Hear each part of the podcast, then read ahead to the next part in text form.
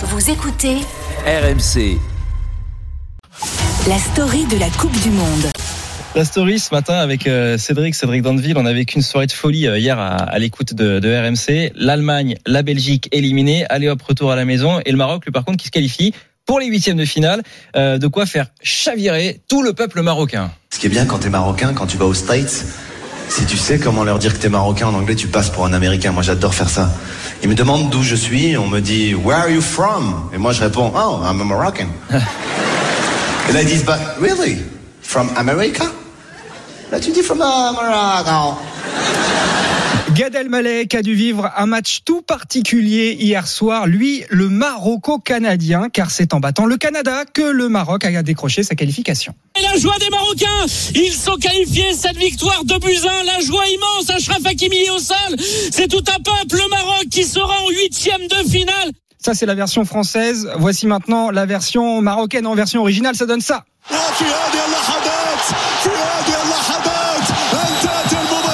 Le Maroc est donc en huitième de finale. Mieux que ça, les Lions de l'Atla- de l'Atlas terminent premier de leur groupe et pas devant n'importe qui, devant la Croatie, s'il vous plaît, vice-championne du monde, et la Belgique, troisième en 2018. Dites-moi pas que c'est pas vrai Si, si, si, si, si, si, si, c'est bien vrai. Et ce n'est pas rien. Voir une équipe africaine finir première de son groupe en Coupe du Monde, c'est très rare.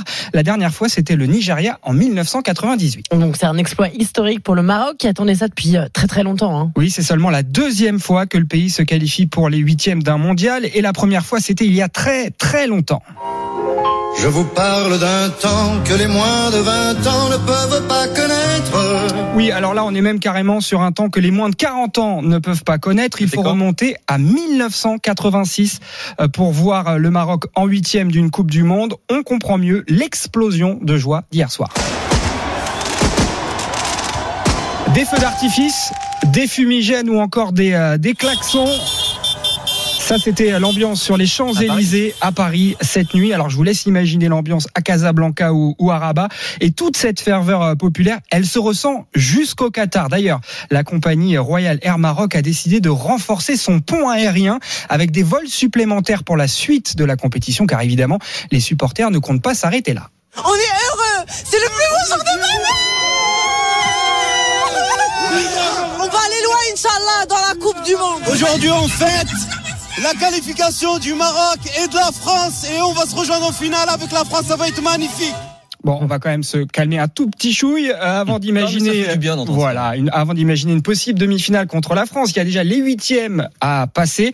Le Maroc affrontera l'Espagne mardi à 16h. Et puis pour la France, il y a la Pologne. Évidemment, ce sera dimanche. Oui, et puis on se dit Oui, pourquoi pas le Maroc le tout. Pourquoi pas le Maroc L'Espagne qui a perdu hier contre le Japon, personne n'avait vu venir ça, personne se serait dit Ah avant non, le ce début serait de la pas forcément mauvais pour les Bleus. hein. Personne n'aurait dit avant le début de la compétition que le Maroc terminerait euh, devant euh, la Croatie et la Belgique qui avaient cartonné au dernier mondial. Donc on y croit.